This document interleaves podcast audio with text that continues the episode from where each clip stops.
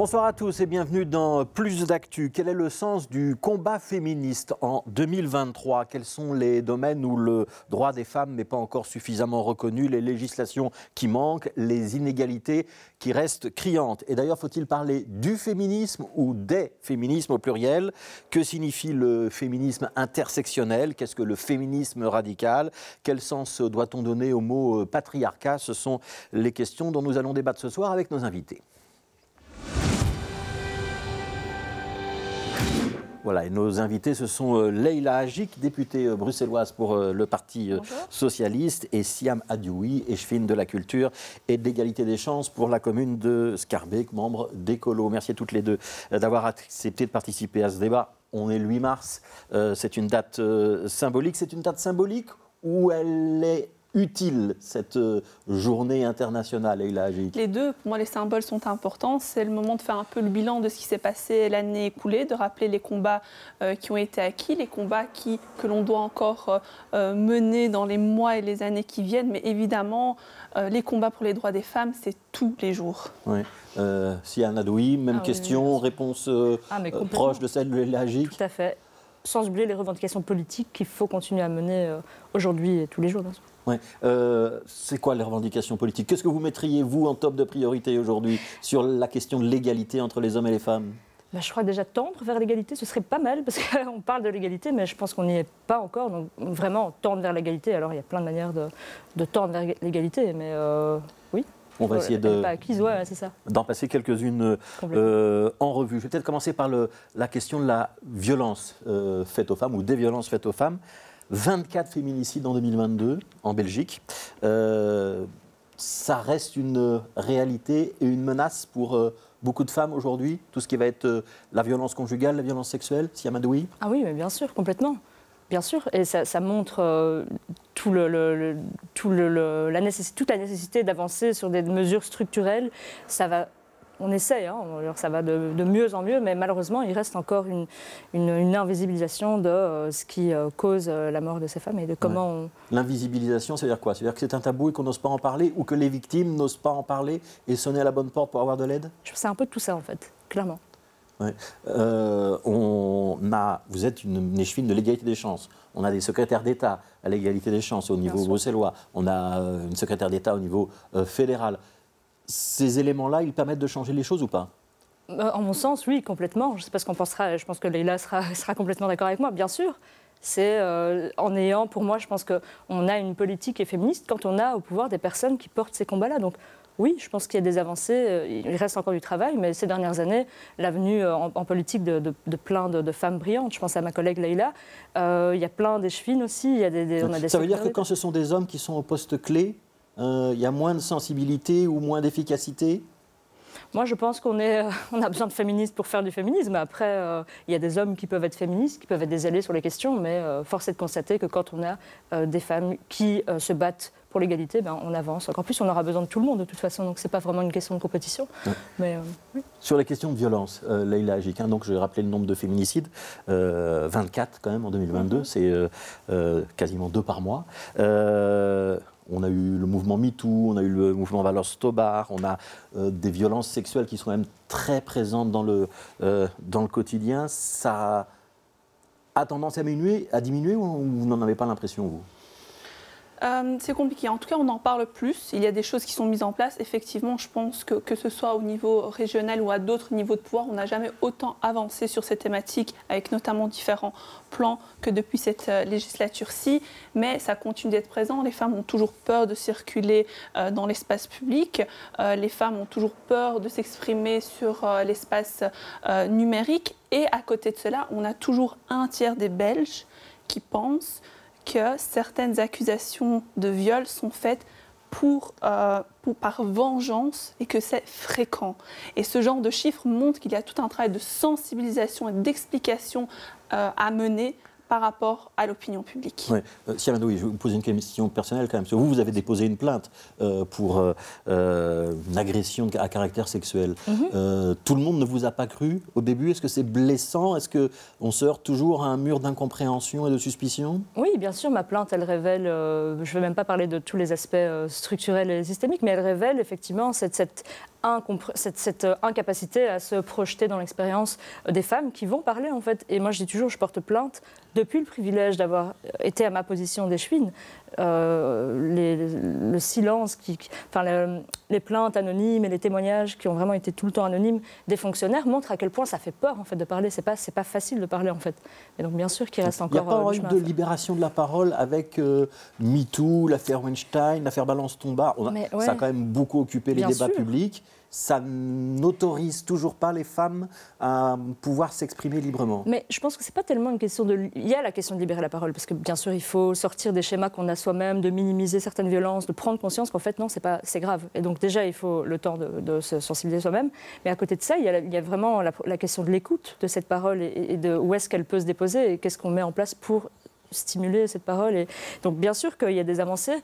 Je pense qu'on a encore euh, du chemin à faire euh, culturellement pour changer les mentalités, sortir de ce que disait ma collègue tout à l'heure, de ce schéma selon lequel les femmes euh, se vengent ou sont en attente de je ne sais pas quoi. Qu'est-ce qu'on peut en tirer d'une plante? Mais, mais donc, oui, bien sûr, il y a des fantasmes qu'il faut déconstruire encore. Alors, je voudrais qu'on euh, aborde un deuxième aspect de la, question, c'est la question euh, des inégalités euh, économiques, parce que c'est un autre versant de ce combat-là. On va regarder des chiffres. Ils ont été publiés cette semaine par Karine Lallieu, la ministre fédérale des pensions. C'est le montant moyen des pensions perçues en 2021.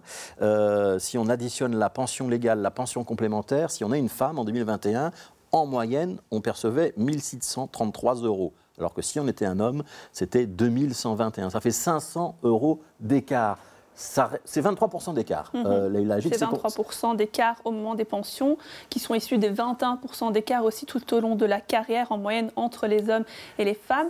Les femmes qui ont beaucoup plus recours euh, au temps partiel, une augmentation gigantesque euh, des temps partiels d'ailleurs depuis le, Covid. Et effectivement, si on veut que les femmes soient libres de dénoncer, de quitter le foyer quand il y a des violences, elles doivent avoir cette liberté économique. Et donc effectivement, il faut vraiment travailler là-dessus. Et donc moi, je veux vraiment apporter tout mon soutien à Karine de la Lieu qui, se bat encore au gouvernement pour pouvoir obtenir euh, des montants euh, plus hauts. Ça veut dire quoi Ça veut dire qu'on doit différencier la pension ou le calcul de la pension selon qu'on est un homme ou une femme? Non, mais on doit mieux calculer les pensions, euh, notamment des temps partiels, parce que ce serait vraiment une réponse concrète à cette différence entre les hommes et, les femmes. Et moi, je veux vraiment lancer un appel aujourd'hui à tous ces hommes politiques de différents partis, notamment présents au fédéral, qui ont mis de super posts sur Instagram et sur Twitter en célébrant les femmes, les femmes de leur famille notamment, mais moi je les appelle aussi à célébrer toutes les travailleuses qui ont besoin de pouvoir savoir qu'elles auront une pension décente quand elles seront euh, à ce moment-là et donc de soutenir Karine Lallieu au fédéral sur cette proposition pour pouvoir avoir une pension digne pour les femmes aussi. Oui, et donc euh, on a vu le chiffre pour les pensions. Sur l'écart salarial entre hommes et femmes, il est de 9% si on s'intéresse au salaire horaire, c'est-à-dire ce qu'on gagne par heure, mais il est effectivement de plus de 20%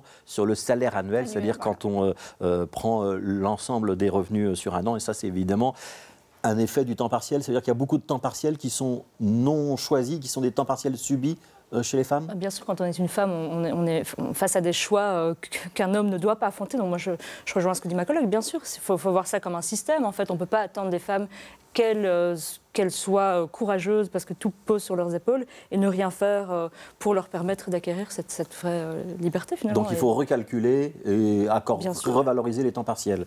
Il y a un autre exemple, hein, c'est les aides ménagères. Hein, c'est essentiellement un métier féminin. Euh, il y a 18% seulement des aides ménagères qui ont un temps plein.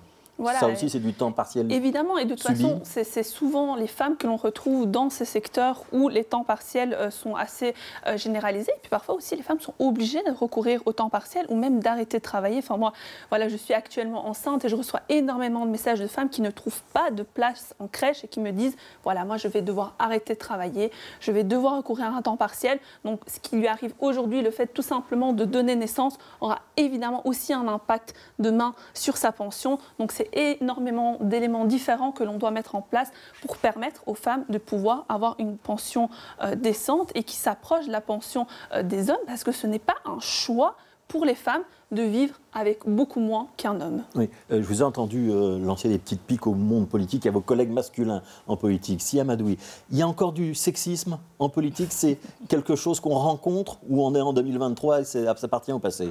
Je pense qu'il reste du sexisme dans la société et que la politique fait partie de la société. Donc bien sûr qu'il y a du sexisme en politique comme il y en a dans, dans tous les... Ça s'exprime comment ça s'exprime euh, bah, par des plaintes, oui, par des, des pas par des plaintes, non. Bah, ça, ça s'exprime comment? Bah, Ça s'exprime euh, ça s'exprime pas déjà, c'est difficile. Et puis quand ça s'exprime un peu, c'est compliqué. Donc oui, c'est bien sûr que ça reste compliqué. Il y a une espèce de plafond de verre, ça existe encore dans la progression politique? Des femmes? Alors, vous êtes échevine Oui, je suis échevine, bien sûr, je suis échevine. Mais, mais en fait, moi, j'ai envie qu'on sorte un peu de, de, ces questions particulières.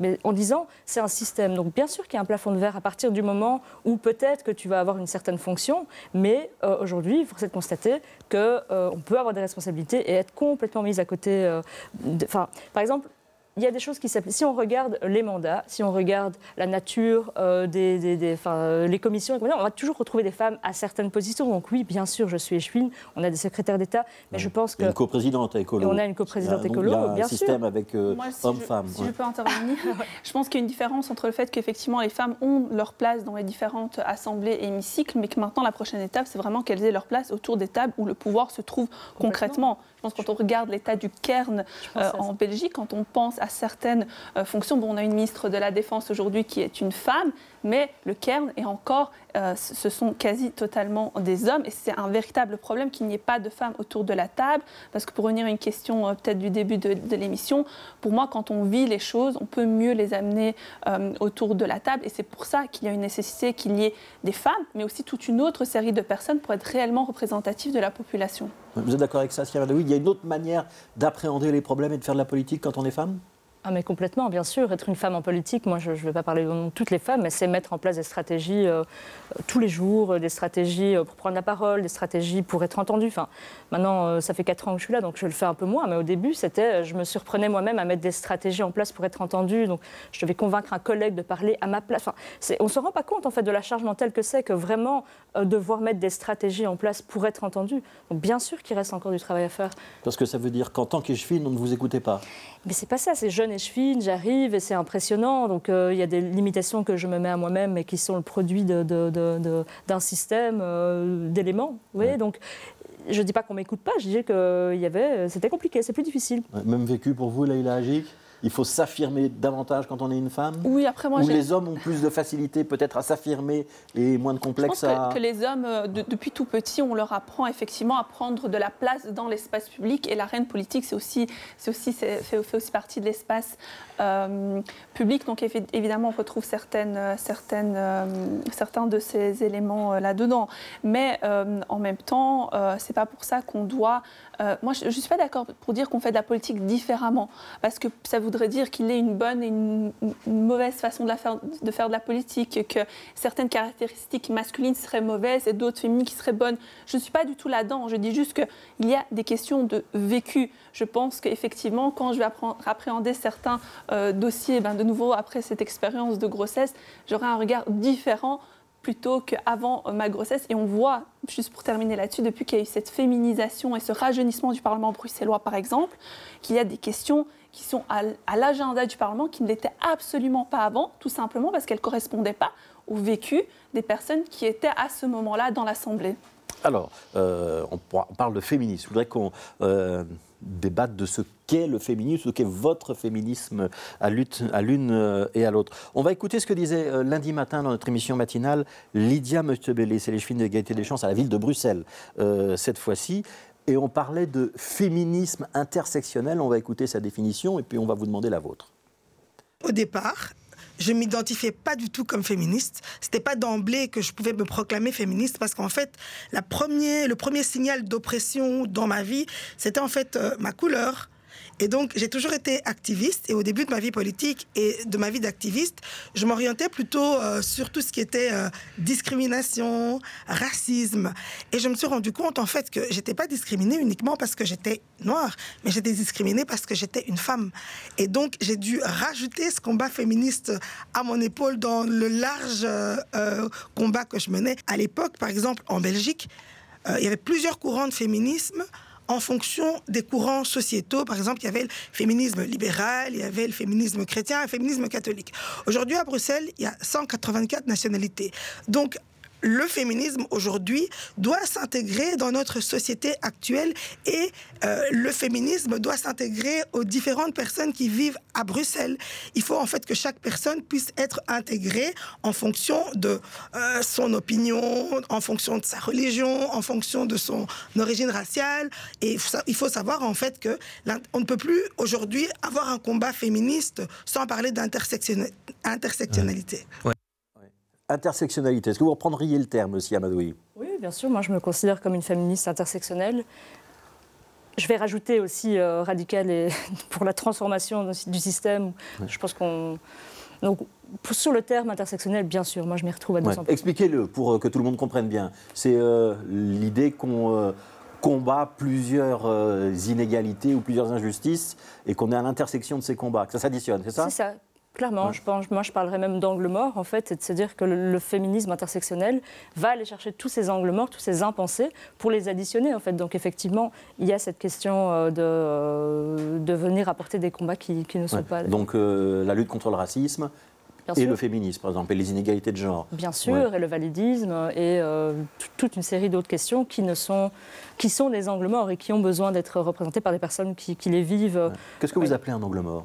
Un angle mort, c'est par exemple, euh, quand ben, ma collègue Lydia euh, le, dit très bien, c'est de dire que je ne suis pas juste discriminée parce que je suis une, personne noire, mais je suis discriminée parce que je suis une femme noire. Donc c'est vraiment venir additionner une série d'éléments qui, ensemble, va créer des logiques propres. Vous voyez ce que je veux dire? Est-ce que vous vous revendiquez euh, d'un grand mouvement féministe qui va trouver ses origines dans les années 60, 70 ou est-ce qu'on a changé de féminisme C'est une, autre matrice qu'on doit appliquer aujourd'hui dans ces combats-là Moi, je pense que le, féminisme intersectionnel, il y en a toujours eu. Même dans les années 70, quand on regarde les archives des féministes, il y a toujours eu euh, des, franges, euh, des mouvements qui malheureusement ont été invisibilisés. Mais il y a toujours eu des femmes qui ont lutté pour euh, reconnaître la présence des travailleuses du sexe, des travailleurs du sexe, la présence des femmes trans dans les combats. Donc ça, je pense que c'est les, les, gros points de divergence. C'est de dire, au final, à, titre personnel, moi je pense que plus on utilise les étiquettes, plus j'ai envie de revenir au projet. Est-ce que, euh, je pose la question à chaque fois, est-ce que dans la lutte féministe, on reconnaît le droit à des personnes trans, à des femmes trans, d'être considérées comme des femmes? Est-ce qu'on reconnaît le droit à des personnes, euh, à des travailleuses du sexe, d'être reconnues vraiment dans les mouvements féministes? Et donc, euh, voilà, moi je, me situe plutôt de ce côté-là, de revenir, plutôt que d'être dans des termes, de revenir au projet finalement qu'est-ce qu'on défend et, pour qui. L'intersectionnalité, c'est un thème que vous endossez, que vous employez, que vous revendiquez, allergique ou pas Oui, mais moi finalement, je regrette de devoir préciser ce genre de choses, parce que pour moi, en tant que féministe, je suis également antiraciste, je, je suis également consciente de l'oppression euh, euh, économique, de, de de tous ces éléments que l'on retrouve effectivement quand on applique une grille de lecture intersectionnelle, mais effectivement pendant peut-être trop longtemps, certaines femmes ne se retrouvaient pas dans les personnes qui incarnaient le combat féministe. Et on, doit aujourd'hui préciser que l'on est féministe intersectionnel pour bien dire à ces femmes mon féministe vous inclut euh, aussi. Et quand je me bats, je me bats aussi en sachant que vous existez et que vos particularités existent. Est-ce qu'il y a un conflit ou un combat ou une concurrence entre ces différents modes de féminisme, le féminisme intersectionnel euh, que vous défendez l'une et l'autre, même si euh, euh, ce n'est pas le terme qui est important, et un féminisme plus ancien, hérité de ces mouvements 60-70 moi, je pense que certaines personnes euh, instrumentalisent, parce qu'on va, on va le dire euh, clairement, le terme euh, universalisme. Moi, personnellement, je n'ai rien contre l'universalisme. Pour moi, c'est même, allez, c'est, peut-être une utopie, un rêve, un objectif. Mais moi, je suis femme politique et donc je, m'intéresse au concret, au réel. Et donc, je nomme les choses, je nomme les réalités, effectivement. Pour faire simple et pour donner un exemple concret, très connu, dont tout le monde débat, le port du foulard. Donc, pour les féministes universalistes, le foulard, c'est une oppression. Pour le féminisme intersectionnel, c'est pas forcément une oppression, j'ai bien compris. Ça reflète votre réalité ou pas? Oui, ma réalité, c'est que les femmes euh, qui portent le foulard peuvent être féministes et, doivent être inclus dans, le combat des femmes, bien sûr. C'était peut-être la question du début avec le ou les féminismes. Pour moi, il y a autant de féminisme que de femmes. Et moi, mon féminisme, c'est me battre pour que chaque femme puisse décider de, vivre, de s'habiller, de croire ou de ne pas croire euh, d'elle-même. Moi, je ne me verrais pas euh, porter le foulard, mais je me battrais toujours pour qu'une femme qui a fait ce choix puisse, euh, puisse euh, le, faire et vivre, travailler, euh, avoir accès à des loisirs en toute liberté sans que ce choix-là puisse entraver sa vie quotidienne. D'accord avec ce qui vient d'être dit ici à Bien sûr, bien sûr. Est-ce que euh, cette question du foulard, elle revient quand même très régulièrement en région bruxelloise, c'est quelque chose qui, vous embête dans votre féminisme ou dans votre euh, parcours politique? C'est quelque chose dont vous préfériez qu'on ne parle plus ou, ça reste euh, un problème auquel il faut s'adresser? Non, je pense que tant qu'on fait de la politique, donc on parle de problèmes politiques telle qu'elle est. Et aujourd'hui, il y a une partie significative de la société qui ne se sent pas euh, écoutée, respectée. Donc, aussi, euh, aussi euh, nécessaire que ce sera, il faudra se, continuer à se battre. Pour moi, bien sûr, ce n'est pas une question qu'il faut éluder, bien au contraire. Alors, il nous reste deux minutes. Je voudrais vous demander à l'une et l'autre si on parle de législation. Hein, on a mhm. parlé d'inégalité économique tout à l'heure, on a parlé de violence. Si on parle de législation, ce qu'il faudrait envisager dans un laps de temps raisonnable, peut-être à court ou à moyen terme, les grandes législations qui permettraient de faire avancer la cause des femmes au niveau bruxellois, au niveau de la Belgique, peut-être encore à un niveau plus élevé. Là, il agit. Mais moi, je reviendrai sur les points euh, économiques. Donc, on a déjà parlé de la pension, mais c'est vrai qu'au PS, on fait un focus cette année vraiment sur le statut de cohabitant et de cohabitante. Donc, le fait que les revenus de remplacement que l'on peut recevoir sont non pas liés à sa situation personnelle, mais à la situation familiale dans laquelle on se trouve beaucoup de femmes doivent subir cette dépendance euh, liée à cette question-là. Et donc pour nous, c'est vraiment important de lancer un débat sur cette thématique-là et d'essayer de, convaincre pour qu'enfin on puisse passer au-delà de, de, ce statut de cohabitant donc, qui supprimer le statut de cohabitant. Voilà, tout à fait, et de juger les personnes individuellement et non pas à travers euh, leur situation familiale. Moi, je vais euh, persister dans, la nécessité de, du MeToo politique parce que je considère que la politique est un monde violent et on ne peut pas faire une politique qui n'est pas violente si on ne réforme pas la violence au sein du monde politique. Donc ça, c'est vraiment le combat que, je mène. Donc oui, il faut continuer à contraindre euh, les pouvoirs euh, qui s'exercent en politique et en dehors de la politique. Ça veut dire qu'il faut changer des législations ou ça veut dire qu'il faut euh, obtenir euh, de la justice des condamnations pour que les mentalités changent Il y a les deux. Il y a, le travail sur la justice qui a déjà été euh, entamé et qu'il faut poursuivre.